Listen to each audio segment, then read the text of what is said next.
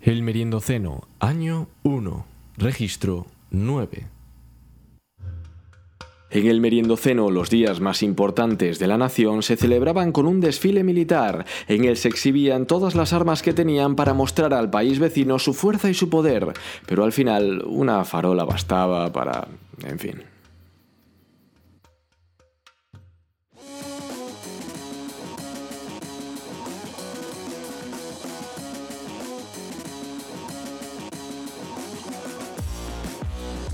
Bienvenida al Meriendoceno, bienvenida a este programa que no tiene ningún premio Ondas. ¿eh? ya han salido y a mí, a Suso Avalo, no le han dado ningún premio y a David Soto en Bloomington creo que tampoco te han dado ningún premio Ondas, ¿no es cierto, David? No, no puede ser. Es que no significan nada nuestros 10 suscriptores en YouTube.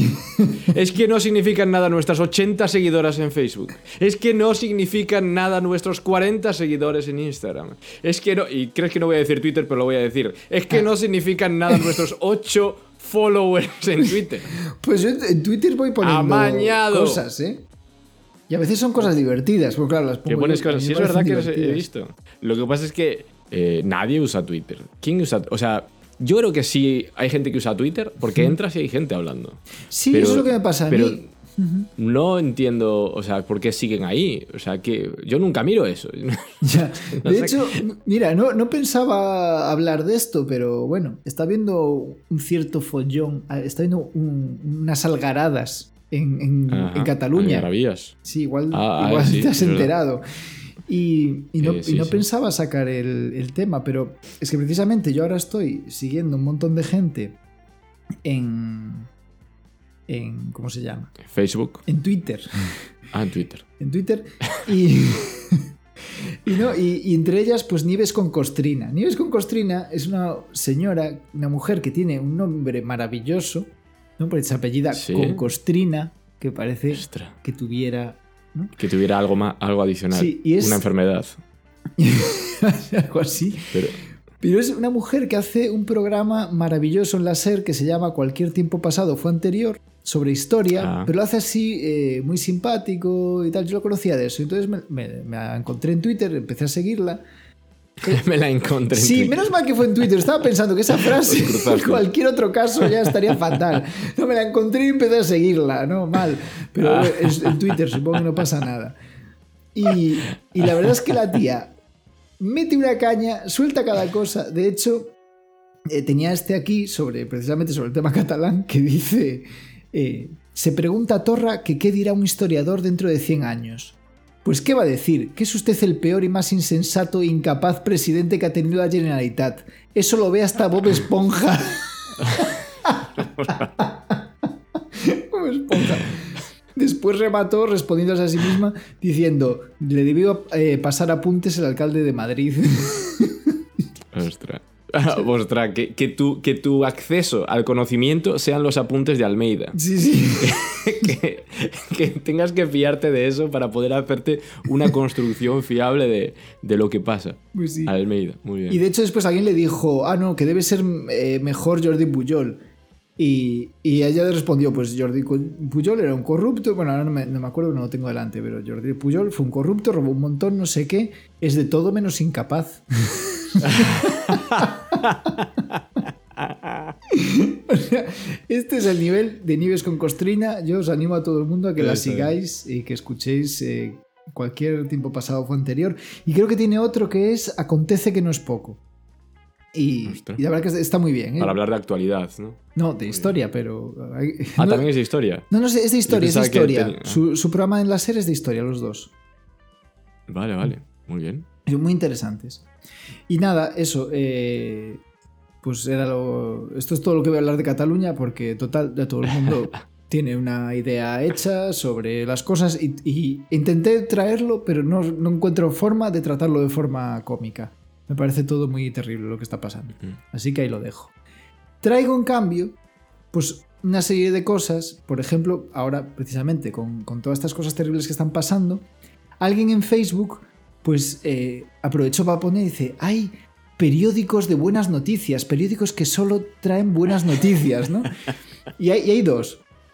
Eh, el primero es cuéntamealgobueno.com. La gente desesperada, ¿eh? Sí, sí. O sea que de repente eso se convierte en un modelo de negocio. Claro, y, y, y cuéntamealgobueno.com eh, lo que quieren es darte buenas noticias. Entonces, ¿qué tipo de noticias nos encontramos? Pues de todo menos noticias. todo son actividades. Exposición fotográfica, una rinoceronte negra se queda embarazada en un zoo de Michigan, un poema, descubre el verdadero coste de un préstamo con esta calculadora. Han sacado un libro, hay una señora que hace pan, hay un cuento de un, de un señor. O sea, es todo así. Se celebra el, el, Día del Medio Ambiente en una noria. O sea, son cosas muy curiosas. Y el otro es sonbuenasnoticias.com. Entonces, antes de empezar este, este podcast, yo le he pasado esta, esta dirección a, David y, eh, y, le he pedido que, que, escoja una buena noticia a ver si consigo encontrarle el lado malo. Porque el, pues la, la, realidad es, es, muy. Es muy pertinaz. Y entonces al final, por mucho que quieras poner noticias buenas, todas tienen un lado malo. Eh, eso sí, lo haremos si te carga la página, porque yo cuando la sí, cuando sí. alguien dijo páginas de, páginas de buenas noticias, la primera entraba, pero esta daba un error. Entonces ya fue maravilloso, digo, vaya tela. Entonces, tienes. A ver. Lo siento, lo siento tanto. A ver, ¿qué pasó? Eh, es que, es que estoy. No puedo, no puedo evitar mirar las noticias. Que estoy ator Estoy. Es que me hace gracia porque estoy tratando de entender eh, cuál es la lógica de, de esta página, ¿vale? Ajá. O sea, me gusta tu experimento, lo vamos a hacer enseguida, ¿vale? Sí, perdona, sí. Pero, perdona que de repente conquiste esto. No, no, digo, dale. ¿Cómo puedes arreglártelas para un, que en un mundo en llamas, eh, sí. con extinciones masivas, cambio climático que amenaza la existencia tal y como la conocemos, que en cualquier momento... Bueno, eh, amenaza de tercera guerra mundial, el ascenso del fanatismo religioso y nacionalista de repente tú te las arreglas para decir solo cosas buenas. Claro. Y entonces me he encontrado, he encontrado esta ahora, porque tú me la, me la, acabas de dar hace dos minutos. Claro, o sea, es para que sea un poco... Un ojo claro. Sí, pues hay, hay una que he visto que pone el dato positivo, entonces te da datos, ¿no? Y aquí pone, el FMI eleva su previsión de crecimiento en 2019 en España hasta el 2,3%. Uh. Esta es una noticia de agosto de 2019, ¿no? Ajá. Eh, entonces lo que hace es que deja este dato, lo deja ahí en su lista de datos positivos, pero no dice que hace cuatro días el FMI recorta su previsión de crecimiento en España. o sea, lo que hace es omitir completamente cualquier cosa que... Claro. Esto es un poco terraplanismo, ¿no? También. Pero bueno, la primera noticia que me gustaría que comentara Suso es la siguiente. Sí. Plácido Domingo celebra sus 75 cumpleaños con Samsung et Dalila. Bueno, yo creo que es muy fácil ver el lado malo, ¿no? Hombre, pónmelo un poco más difícil, porque simplemente que este señor sigue haciendo cosas. Es como detienen las noticias hasta que se ponen un poquito o sea, siguen dando las noticias hasta que claro. las noticias se ponen turbias y entonces dejan de informar y dejan claro. solo las cosas allí donde estuvieron bien. Ahí y está. luego no siguen informando. Plácido vale, Domingo, no. que es, un, es, hasta donde sabemos, canta y no, y no sabemos nada más. este periódico, no, no, no, es todo lo que sabemos de Plácido Domingo, pues va a hacer una cosa. A ver, pero es que tiene otra. Plácido Domingo, concierto benéfico para becas musicales. Bueno. Bueno, eso está bien. Eh, claro, es que estoy, perdón, es que estoy en la, en la pestaña de cultura. Ah. Entonces tienes esta. La Embajada de España en Costa de Marfil entrega 2.300 diccionarios a profesores locales de castellano. vale, tengo que buscarle algo malo, ¿no? Si pues sí. Quieres, sí. Pues yo creo que, que, que la parte negativa de esto es que obviamente están talando árboles total para un diccionario que hoy en día claro. un diccionario. ¿No? O sea, ¿por qué no les das una tablet y que claro. ya, bueno, tampoco te está solucionando mucho, ¿no? no? Bueno, la Policía Nacional desmantela un centro de distribución de drogas en un narcopiso en el Maresme. Ah, pero es muy fácil, porque eso será bueno para quien esté en contra de las drogas. Claro. pero claro, ¿qué pasa si hay alguien un... a favor? Y ahora ya es un emprendedor buscar... local. Claro. Eso es un autónomo que se va al paro. Bueno, voy a poner. Voy a, voy a ir más. Voy a la pestaña de solidaridad. Uy, ahí me lo vas a poner fastidiado. Vamos, Ostras, aquí vamos a, vamos a pisar aquí uno de los charcos. A ver. La paz en Afganistán está más cerca. Eso, perdón. eh, Te, te leo un poquito lo que pone al principio. El presidente de Estados Unidos, Donald Trump, ha hecho público su optimismo ante un posible acuerdo de paz. Bueno, yo creo que eso es. eso o sea, es menos mal que has dicho Trump, porque yo estaba pensando que digo, ¿cómo, ¿cómo voy a sacar que sea algo malo que la paz esté más cerca en Afganistán? Digo, vale, si, es, si lo ha dicho Trump, ya está claro, es que no va a haber. va a caer una bomba. Si está Trump trabajando en ello, ya está. De hecho, esto, esto me, me recuerda a una de las noticias que traía. Yo, bueno, eh, yo creo que podemos dejar aquí el tema de las noticias buenas. Va, ¿no? venga. Y si acaso otro día. Hasta ya de tanta, tanta noticia buena. Otro día podíamos, eh, podemos seguir, si acaso. Y, Vale.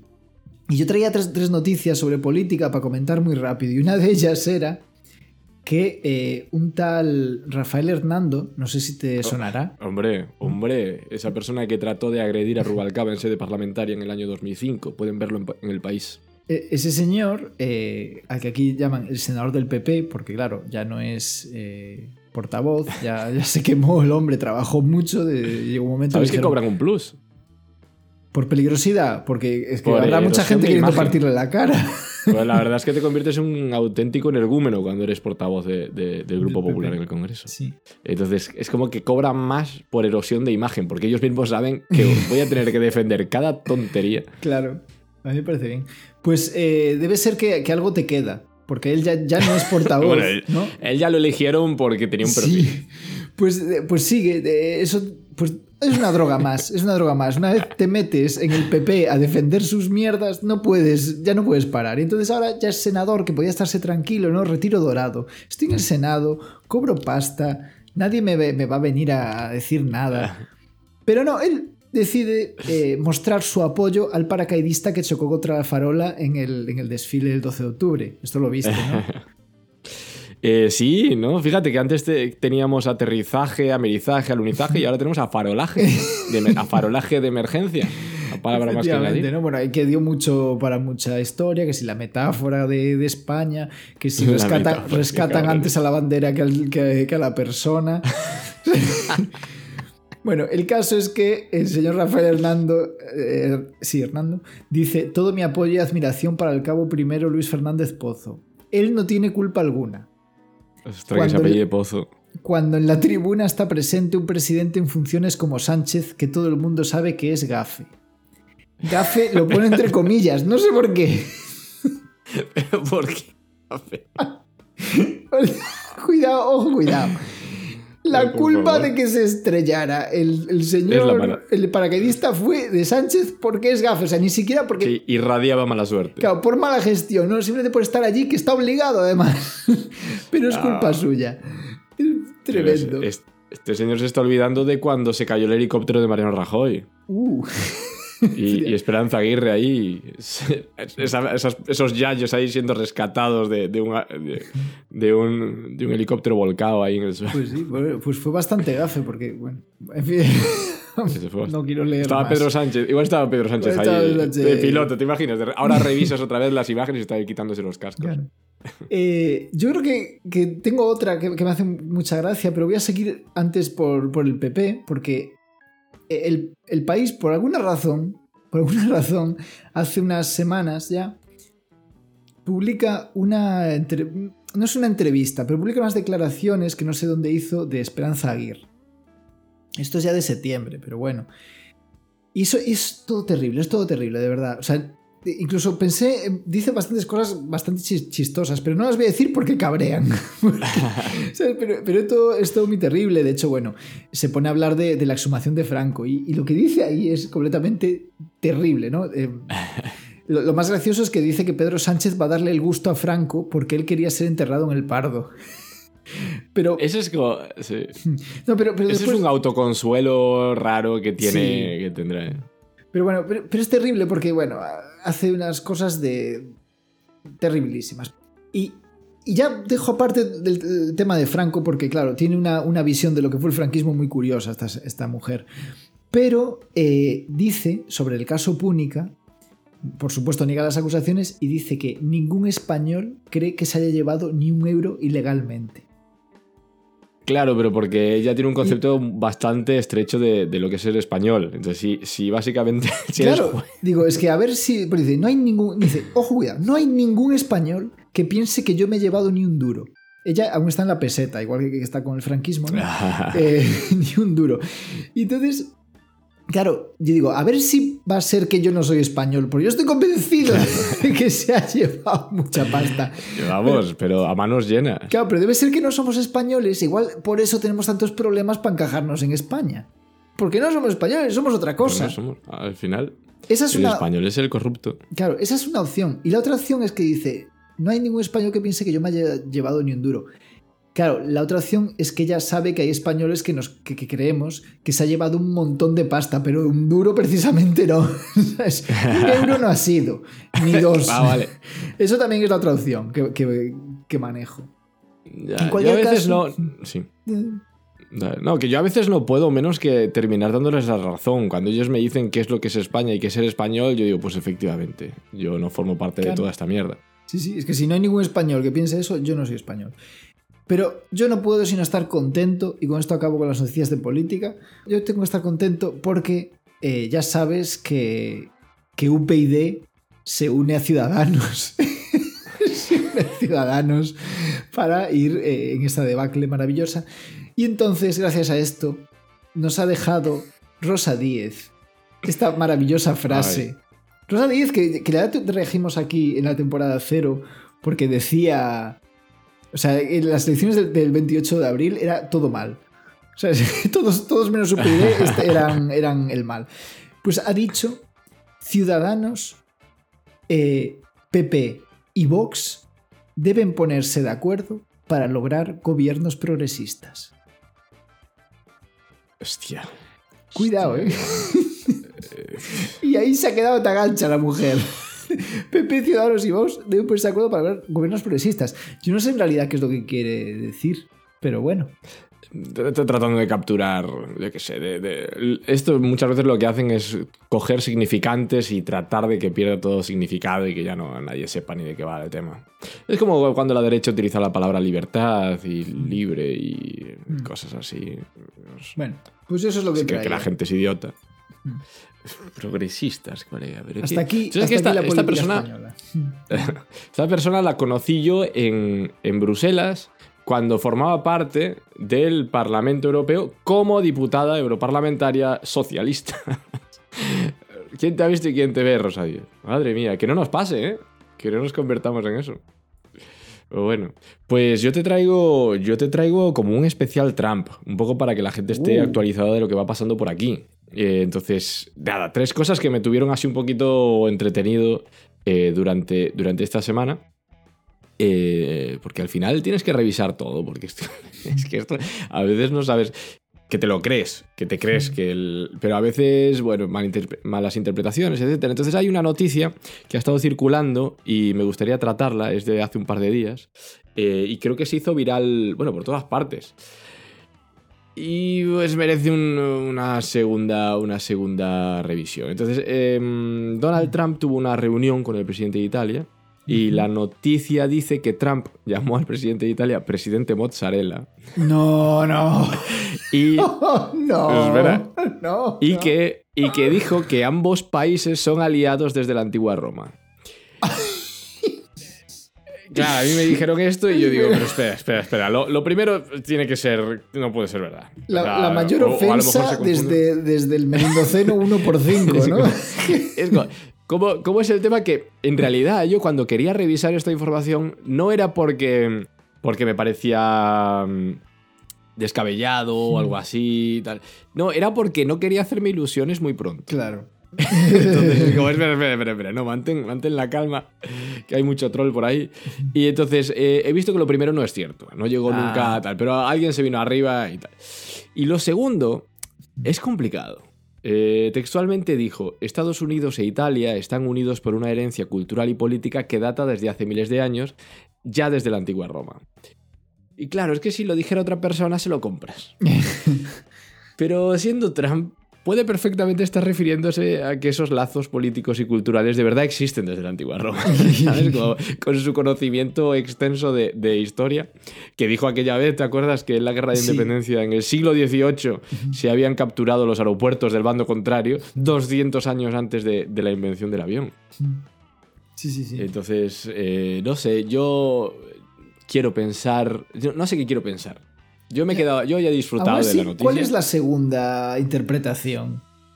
Ah, la, la- la otra es que, que, comparten unas raíces culturales, que son las europeas, porque, porque aunque ellos se hagan llamar a sí mismos americanos, porque si te fijas llaman, a los negros llaman Black American o, o African American, a los asiáticos los llaman asiáticos americanos, a los latinos latinoamericanos. Sí. Y, y ellos a sí mismos se llaman americanos. No, son en tal caso europeos americanos porque son todos blancos que vienen de donde vienen. Que Claro. vienen de, de Irlanda, de Inglaterra, de Ajá. Italia tal, y de ahí todo eso. Eh, entonces va por ahí, ¿no? Dice, pues eh, compartimos unas raíces culturales. Eh, ah, las raíces de la gente que está ahora en América blanca vienen Claro. desde la antigua Roma, ¿no? Claro, pero Vale, bueno, vale, dirás vale. de los blancos, de los blancos, porque Claro, los negros, bueno, lo que comparten es que han sido sus esclavistas. Eh, y de los mexicanos, pues que invadieron la mitad de su país, porque la Claro. mitad de Estados Unidos solía ser. Que esta es otra. El otro día vi una noticia en, en el- The Economist eh, Hmm. eh, que de- mostraban un mapa de, de la cantidad alarmante de latinoamericanos que hay en la costa oeste y el sur de Estados Unidos. Ajá. Nos ha jodido. Pues si es que eso solía ser México, ¿sabes? Lo que pasa que, no sé si fue en el siglo XIX, invadieron el resto hasta, hasta, hasta la costa oeste y por eso se llama, se llama California, Sí. Los Ángeles, eh, San Diego, San Luis, San- todo eso, Texas, bueno, Texas. Claro. Entonces, en fin, San Antonio. Eh, pues, pues, pues eso, bueno, es lo que me tienen. ¿qué Pues eh, luego hay otra que, que me, que tuve que estar informándome sobre esto, que es que eh, siempre me llamaba la atención que este hombre daba ruedas de prensa eh, que no se oían. O sea, convocaba ruedas de prensa al lado de un helicóptero encendido. Ah. Y se pasaba la rueda de prensa diciendo, ¿qué? ¿Qué? No te oigo, tienes que hablar más alto, este helicóptero está encendido, habla más alto, ¿qué? y es que, es que además pone una valla en el que él, y él se pone lejos de la valla y entonces los periodistas tienen que poner micrófonos atados a un palo Sí. para llegar hasta, hasta él. Es que no, no es capaz ni de, ni de poner un, un sistema de megafonía al menos, ¿sabes? Para poder comunicarse con la gente que él mismo ha convocado. Pero esto como que le ayuda a poder ir como de- despachando las, las, las preguntas que no le gustan. claro. Y yo, joder, pero es que en serio que, que ves al tío así todo el rato como, ¿qué? ¿Qué? Y, y excusándose en plan, no, no, es que yo tengo buen oído, el problema es que aquí hay un helicóptero, pero si lo has puesto tú. Es que podría estar perfectamente apagado y luego lo encienden y te montas en el helicóptero y te vas. Pero él ya da la orden de que esté encendido. Claro. O sea, ríete tú de la pantalla de plasma de Mariano Rajoy. O sea, de repente parece algo elegante, ¿sabes? Claro, realmente, porque pu- pudiendo haber puesto un televisor de tubo mal sintonizado, es que hubiera que estar moviendo la antena. La verdad, ha sido un detallazo que fuera un plasma fino de buena definición. Es que me hace gracia Pero, de pero quejarse. pero también te digo, con todo es que depende. Porque decimos, bueno, plasmariano mejor. Plasmariano, en realidad no le podías hacer ninguna pregunta. A Trump se la puedes hacer y él te la ignora, pero quiero decir, podrías ir, ir allí en plan de te voy a reventar el rollo y llegar con el equipo de sonido de. Un megáfono. No, con el equipo de sonido de, yo qué sé, ¿quién puede ser el grupo que más mm, caña meta ahora mismo? No sé. De, de Melendi. el equipo de sonido de Melendi. De Camela. de Camela. Y coges y le dices. ¿Qué, qué piensa usted no sé qué? Y, le, le quitas el tupé de, de los decibelios, ¿no? Pero, pero con Plasmariano no había, no había forma. Pues mira, te voy a contar una cosa, que es que eh, lo conté el otro día en una, una fiesta que- de, de- de una barbacoa que organizaron unos amigos latinos y tal, y conté una historia que pensaba que lo- la, la conocía todo el mundo y de repente no, entonces digo, pues la voy a contar ahora de repente que me, que me has dado el pie. Venga. Eh, resulta, esto fue en Panamá, eh, Noriega, pues era un dictador que estaba ahí, y por conflictos con el canal de Panamá y tal, pues Estados Unidos termina cabreado, termina invadiendo eh, Panamá y empiezan a perseguir a, a Noriega. Y entonces este hombre, se, para poder escapar, se mete en la Embajada del Vaticano, Uh. que es territorio soberano, tú no Claro. puedes entrar ahí. Eh, entonces, ¿qué hace Estados Unidos? Se pone al- alrededor un sistema de megafonía enorme y empiezan a poner heavy metal. Oh. Noche y día, 24 horas durante tres días, hasta que el tercer día el, el Vaticano dijo, mira, usted se tiene que marchar de aquí. Ostras. Sí, sí, esto pues, pues parece que la gente no lo sabe, pero esto es, eh, o sea, es una muy buena historia. Esto- No, joder, la verdad es que algo- lo hicieron bastante bien como estrategia. Sí, igual es un poco. ¿Qué Eso es lo que que más le molestaría a- al Vaticano? Pues música, música satánica muy alta. Y el- no la pusieron al revés, por si había mensajes ocultos. No, porque suena, suenan villancicos si lo pones al revés. Está bien. Eh, ¿Qué más? A ver, Trump en helicóptero. Vamos, ¿qué más? Ah, bueno, esta. Mm. Eh, esto fue en, en enero de este año. Eh, va sobre el muro, ¿no? Trump estaba enfadado porque la gente no, no quería votar por su muro y Claro. además era el momento de, en el que estaba el shutdown y todo eso. Entonces él estaba ya, que no sabía, él estaba siempre hablando en los medios, como no podía. Entonces, bueno. Entonces dice esto: dice. Pues hay que votar por el muro, lo pueden llamar como quieran, lo pueden llamar muro, lo pueden llamar barrera, lo pueden llamar valla metálica, lo pueden llamar pitches, melocotones. ¿Sabes? Que de repente por trolear la, eh, la gente diga, pues sí, pues sí, y obliguen a llamarlo legalmente pitches, melocotones. Bueno, queda aprobado el presupuesto para la construcción del muro melocotones. Sí, no, Para la constru- la construcción de los melocotones hay eh, muchos inmigrantes intentando saltar los melocotones Melo- melocotones. y no se puede así. permitir, ¿no? Se puede ver melocotones desde el espacio. Sí, sí. Es que melocotones además suena muy guay. ¿sabes? No suena racista ni, ni, ni xenófobo. Le cogerías hasta cariño. ¿no? Si lo llaman así, seguro que, que llegan a algún tipo de acuerdo. No, vamos a construir melocotones. Sí, sí. Ver, Se aprueba la, la, la Pitches Act, la ley melocotones. Está bien. Bueno, pues yo tenía, yo tenía una cosa sobre China y la, y la voy a meter. Porque si no, la llevo, la, la llevo dejando para, para el siguiente, para el siguiente, para el siguiente. Perdón. Llega un momento en que esto me pasa a mí siempre, en plan de que lo cuento para tacharlo de la lista ya, aunque no cuadre, solo quiero, solo quiero Claro. quitármelo ya y no seguir arrastrándolo Entonces- y, y mover, porque si no sigo a ir rumiándolo en la cabeza. Yo voy a hablar de China muy rápido. Y entonces os explico. Yo estaba buscando eh, para un meriendoceno, ya no sé cuál era, algo en el dividendo.com. El dividendo.com es una página maravillosa que descubrimos cuando yo conté la historia de Lind y Sprungly y, y me apareció el dividendo. Eh, si a alguien le interesa, está en algún capítulo de la temporada cero. no sé cuál está. Y entonces, pues entré para ver otra cosa y me encontré con un, con un artículo sobre empresas de agua chinas. Vale. Entonces me puse a leerlo eh, y me encontré cosas maravillosas. ¿De qué va este artículo? Pues él dice, es para determinar si China es un lugar en el que se puede invertir de forma segura o no. Y para eso hay que hablar con un poco de sinceridad de varios puntos. Puntos que va a tratar seguridad de propiedad jurídica, seguridad, perdón, seguridad de propiedad privada, seguridad jurídica, seguridad monetaria y sistema de gobierno. Entonces, él dice, antes de nada, quiero comentar que corruptos y empresas malas las hay por todos lados. Y ahonda ahí. Mierdas las hay en todo el mundo y empresas a las que les va mal y quiebran también.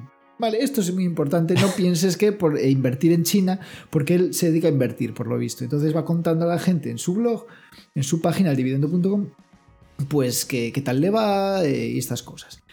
Y entonces estos son empresas de, de agua chinas que, que él ve. Pero antes de hablar de ellas, pues habla un poco de la situación, ¿no? El tema de seguridad en la propiedad privada no tengo dudas ni problemas. Vale, eso perfecto. Seguridad jurídica. Aquí ya empezamos a meternos en terreno pantanoso. Una cosa es que no nos gusten las leyes de un lugar y otra muy diferente que nos hagan cumplir. Dice, lo primero, que no nos gusten, es problemático. Es complicado invertir en un lugar donde no nos agrada la ley. Pero es sencillo porque lo sabemos desde el comienzo y con no invertir es suficiente. Es un problema muy visible, muy de los medios de comunicación, pero relativamente poco importante. Y entonces eh, te dice, por ejemplo, no son los chinos quienes han cambiado la ley de hipotecas, no sé qué, no sé cuánto. Hemos de tener en cuenta que una sentencia puede que no nos guste hasta que no sea ética. Para eso están los políticos, para legislar bien. Pero hemos de aceptar los resultados del sistema judicial sin presiones y sin manipulación. O sea, este señor dice, vale, igual no es ético lo que pasa, pero mientras el sistema sea así, pues hay que aceptarlo. No sé cómo propone él que se cambie entonces, pero bueno. La seguridad monetaria es un tema muy complicado y aquí dice que, que nos vamos a ir todos a la mierda, básicamente, pero ya no me meto porque como él bien dice es un tema muy complicado. Llegamos a la seguridad de gobierno. La seguridad de gobierno es lo que más me gusta. Dice, al igual que en justicia, Que un sistema de gobierno no sea de nuestro agrado no significa ni de lejos que no hagan las cosas como las tienen que hacer. Dice, no entiendo el resquemor con China, ellos tienen sus normas y en general las cumplen mucho mejor que los europeos, por poner un ejemplo. No entiende el resquemor. Claro, no, no lo entiende. Pues le podría dar yo algunos datos. Efectivamente, él dice, la realidad es que las libertades, es que ahora vas a entender por qué él no lo entiende. La realidad es que las libertades para un inversor no son tan importantes, de hecho son secundarias. Pero te lo va a explicar, porque si inviertes bien eres rico. Y si eres rico, se te abren puertas que te hacen más rico. Y cuando eso esto sucede, puedes invertir y vivir en el lugar que quieras del mundo. La verdad es que no me importa demasiado lo que le suceda a otros, y aunque suene frío o malo, me da igual. Y cuando, Joder. y cuando voy a todos los países pedigüeños y que, no- y que nos dan pena, me tratan en general como la mierda. De forma que no tengo ningún reparo en decirlo. Si no te gusta lo que hay en tu país, hay que hacer lo que sea para irse y hay que, y pa- y hay que irse. Y para irse hay que aportar en el lugar al que vas. Así de sencillo. Este hombre lo que ve es que es muy fácil hacerse rico y el que no se está haciendo rico es porque no quiere básicamente que hay mucha gente que le gusta, no sé, le gusta vivir mal. Y entonces él dice que, que eso también, ahí sí que tiene algo de razón, que dice, las libertades dan un poco igual, si eres rico te pasas por el forro todo. Digo, sí, efectivamente, el problema es la gente que no es rica, ¿no? Pero bueno. Total, que él dice, no veo que el gobierno chino sea un problema para la inversión. El único político que está facilitando las cosas es Trump, nos guste o no. Madre mía. Este es el nivel. Total, Ostras. que yo esto me lo quería sacar del, medio. Ostras. No, esto si te lo dejas dentro, esto te hace una enfermedad letal. Esto no, esto tienes que sacarlo. Esto había que estirparlo. sí, sí, sí. Madre mía. Y, y claro, es que esto va a Fíjate ser- que me, me parecía simpático antes, ¿eh? Pero ahora me parece. Sí. Pero claro, igual esto El te parece el, el señor del dividendo.com es un poco eh, agresivo, ¿no? No sé qué. Vámonos a una persona, a una persona más sensible, una persona que, que igual tiene las mismas ideas, pero que nos las va a poner de una forma mucho más, eh, más llevadera, ¿no? Más, más dulce, más eh, comedida. Amalia Blanco. Dios Ayuso. Amalia Blanco Ah, vaya blanco, la directora ya, ya de comunicación de Bankia que llamó tonta a una niña de 16 años. en fin. Ella dice, dijo el otro día, hizo un análisis mucho más eh, equilibrado. Porque este señor, es, eh, el señor dividendo, dice: Si yo en China puedo invertir y sacar pasta, es lo que me importa, el resto me da igual. Pero eh, Amalia Blanco, pues, eh, comparte un, un artículo que dice: Uber somos todos. Si consumimos low cost, generamos trabajos eh, precarios. Y ella dice: Muy de acuerdo. Yo siempre he defendido que si consumimos productos fabricados en China, terminaremos viviendo como los chinos. Ojo, cuidado ahí, eh, posible alerta racista, pero sigamos, porque dijo como los chinos, no como chinos. Entonces, bueno, ahí igual se puede, se puede librar. Dice, eh, siempre he defendido que si consumimos productos fabricados en China terminaremos viviendo como los chinos, pero que levante la mano el que no lo haga con los precios tan buenos que tienen. ¿Qué dijo eso? Ojo al análisis. Ojo al análisis. Que sí, que yo ya sé que nos vamos a la mierda, pero como para no irse con los precios tan buenos, ¿eh? Ay, mi madre. Pero que este es el, este es el Ay, problema que hay en el mundo. El problema es que la gente dice, Ay, es cierto que, que comer carne está mal, pero como para no hacerlo con lo rico que está el jamón. Con lo rico está ese cerdito, Pero ¿eh? eh, ya sé ¿Cómo que... no te voy a comer? ya ¿Cómo sé, te voy a claro, matar? ya sé que, que- que- que nos vamos a la mierda con, con- el cambio climático y no sé qué. Pero para no hacerlo con, con lo bien que se está Sí, en la sí. playa o con lo bien que, que- que se está comprando cosas para tirarlas y no tener que, que reutilizar y nada, pues ¿sabes? Poder- claro. Y, y- y claro, que, que es un- terrible. claro, que, claro que vamos a generar precariedad. con- eh, pues Claro. comprando en- a, empresas que tienen modelos de negocio que, que se basan en tener, en tener trabajadores precarios. Pero ¿cómo lo vamos a hacerlo si está todo tan barato y nos encanta? Ay, Dios mío. Ya me acuerdo, ya me acuerdo por qué no estaba en Twitter yo. es que. No sé, es, que ahí está la, la, la- la- la costumbre. Hay como una cultura. Cada red social pues tendrá su cultura. También la hay en, en- en Facebook. Pero lo, que, lo bueno de Facebook es que. Es que puedes quitarlos. O sea, la gente sigue siendo amigos, pero no te veo. O sea, que yo, ostras, estoy eliminando fascistas, que es una pasada. Eh, en cuanto sacan la cabeza, dejar de seguir. tal. Pero en Twitter te los tienes que comer. Y claro, ahí tienen esa cultura de dar la opinión, aunque no tengas ni puñetera idea, porque también llevan todo el rato que están en Twitter consumiendo gente que, que habla de eh, vivir como los chinos. Ajá. ¿Qué chinos? O sea, Claro. ¿cuáles? ¿Los, ¿Los ricos o los pobres? ¿Qué, cuál- ¿De cuáles? ¿Qué quieres decir con Claro. entonces, bueno, de todas formas, en cualquier caso, para él que dice que, que no entiende cuál es el revuelo con China, en el año 2002 ejecutó por pena de muerte a 2000 12.000 personas, que tú dices, igual la ratio, siendo mi- mil millones, ¿verdad? Pero joder, estás matando a 12.000 personas, ¿sabes? Que además es que China, solo mírate cuál es el conflicto que tiene con el Tíbet, que es que utilizaron sus propios, utilizaron su- sus templos como urinarios, Sí, pero ¿sabes? y si volvemos a lo de o- siempre. o que el, el más importante y, un- y cuantioso campo de concentración que se puede ver desde Google Earth ahora mismo en el mundo está en China y es una población musulmana que se llama los Uyghur que, que, que los tienen ahí. En, o sea, puedes ver las torres de control de, de toda la gente. Yo tengo una compañera que, está, que, que hizo trabajo de campo, es, está haciendo, acaba de ter- terminar el doctorado y fue a estudiar ahí, estuvo viviendo ahí y bueno, cada vez que pasa ya no puede volver porque se enteraron de lo que ella va contando de- Claro. de- del, del estado de, de esta gente allí y, y la- ya las últimas veces ya la metieron en el cuarto, en, el cuarto en cuanto la, la vi- o sea, la, la vieron pasar por el aeropuerto, la sentaron ahí y, y la tuvieron cuatro horas ahí diciéndole movidas. Entonces, bueno, eh, y luego que Trump es, es Guantánamo es otro campo de concentración. Sí, O sea, pero pero, en serio... Pero, pero, ¿cuál es el problema? Que es lo que decimos, que todo eso a este señor no le importa. Por lo menos tiene la decencia de decirlo. Bueno, la decencia. No, no, no, ¿Sabes no diría que es decencia, pero ¿Sabes por qué estamos en este tema ahora, Suso? ¿por qué? ¿Sabes por qué estamos hablando así y estamos con, con esta acritud tratando este tema? Porque se ha terminado la música. Y a mí, cuando me quitas la música distendida, yo me pongo así. Yo me pongo, este es mi estado natural. Por eso Pero estoy siempre con después En la auriculares. edición la voy a poner, entonces va a quedar un poco raro. Bueno, pa- parece que, que nos vamos a enfangar, eh, David. Entonces eh, te propongo que, que que acabemos el programa aquí para que liberar a la gente. Ponemos la cancioncita del final y después nos quedamos eh, debatiendo sobre esto. ¿Te parece? Sí, sí, sí, me parece bien. Bueno, Venga, pues vamos a liberarlos. Pues esto ha sido todo por hoy. Muchas gracias por estar ahí y, y estar acompañándonos eh, durante esta media hora. Y nos vemos en el próximo Veniendo Ceno. Un saludo. Chao. Pero este paripé. Claro. Este volaría decir que, que efectivamente este paripé ha sido grabado después de saber lo que, va, lo que viene después, que se grabó antes, que es donde ha derivado toda la conversación anterior sobre China. En Bueno, la gente no tiene por qué saber nuestras intimidades, David. Vale.